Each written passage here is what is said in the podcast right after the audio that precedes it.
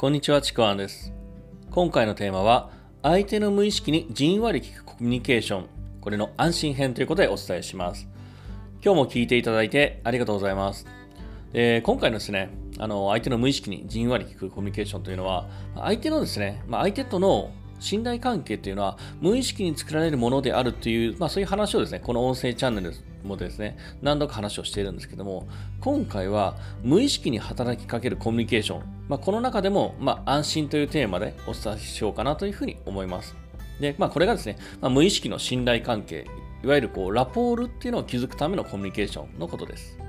で、この方法って、まあ、すごい基本的な方法ではあるんですけども、実は結構変な使い方をして、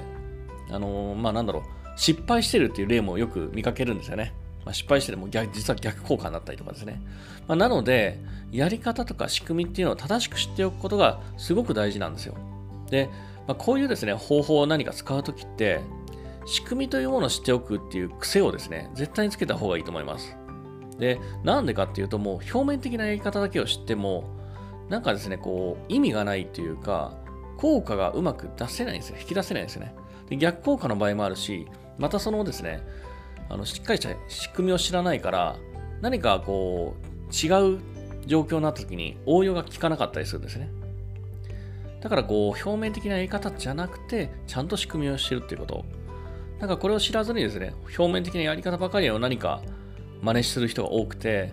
本当なんか基本的なやり方さえを身につけてられない、身につけてないっていう人がちょっと多いかなっていうふうに感じます。ではですね、今回はその一つ目っていうか、安心するものっていうのでお伝えしますね。で、まあ、これがあの脳の仕組みを利用した無意識にじんわり聞くコミュニケーションなんですけども、これ脳の働きで、脳は自分と似ているものには安心感を感じるんですね。逆に自分と似ていないものにはちょっと危険とか不安を感じるっていうこういう仕組みがあるんですよ。まあ、これをですね、まあ、類似性の法則っていう風な言い方もするんですけども、これ例えばですね、あのまあ、日本人で特にそうですね海外旅行が慣れてないような人が例えば海外に行った時にそうですね海外のなんかちょっと行き慣れない雰囲気の、まあ、お店とかですね、まあ、路地とかでもいいんですけどもそういった場所に行くとやっぱりですねそこにいる人たちの、まあ、外国人がたくさんいるんですよね、ま、ちょっとですね不安とかなんかこう危険とかをですねなんとなく感じてしまうんですよね。その場、そういうふうになんとなく不安とか危険を感じるんですけども、そこにですね、日本語を喋る日本人がふといたとしたら、見かけたとしたら、なんかね、途端にですね、ほっとですね、何かどこか安心するっていう、そういうことがあると思うんですけども、まあ、これが、あの、脳の働きなんですね。この時と同じなんですよ。これが類似性の法則なんですけども、この類似性の法則を利用したものが、ミラーリングっていうコミュニケーションの方法なんですけども、これも何をするかっていうと、無意識レベルで自分に親近感を持ってもらうっていう方法なんですけども、そのために相手の身振りや動作に合わせるっていう方法なんですね。で、身振り、手振りっていうのは姿勢だったりとか、座り方もそう、立ち方もそう、なんかこう態度もそうですし、表情とか、あと視線の持っていき方もそうですね。で、それらを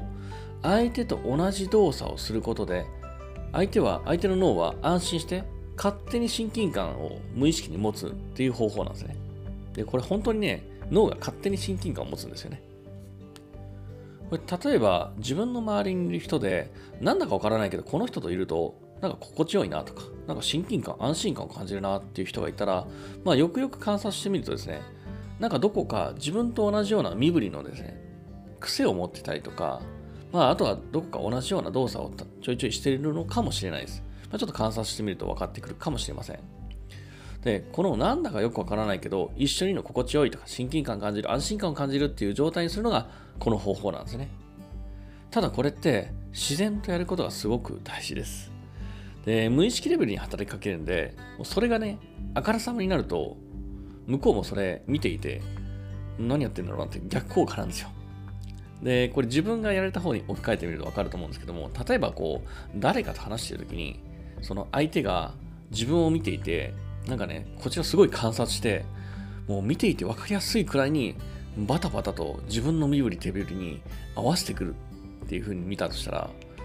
もうこれ、安心というより、うん、大丈夫かな怪しいなっていう、なんかね、変な警戒心しか生まないんですよね。なので、これ、あくまでやっぱ自然とやることが大事なんですね。無理やり合わせないっていうこと。ふとした時にちょっと合わせてみることか、その立ち方もそう、自然とできる部分でいいのでやってみることがすごく大事です。まあ、これあの、すぐに実践できることでもあるので、まあ、まずはですね、身近な人からやってみて、慣れてみるといいのかなというふうに思います。というわけで今回はですね、あの相手の無意識にじんわり聞くコミュニケーションの、まあ、安心する、まあ、脳が安心するその仕組みを使ったコミュニケーションをお伝えしました。でまたですね、ちょっと違うコミュニケーション、まあ、無意識に聞くもう一つのコミュニケーションっていうのをお伝えしますので、別の音声でお伝えしますね。というわけで今回は以上になります。もしよければですね、いいねとか、えー、フォロー、コメントいただければ嬉しいです。今回も最後まで聞いていただいてありがとうございました。ちくわあきらでした。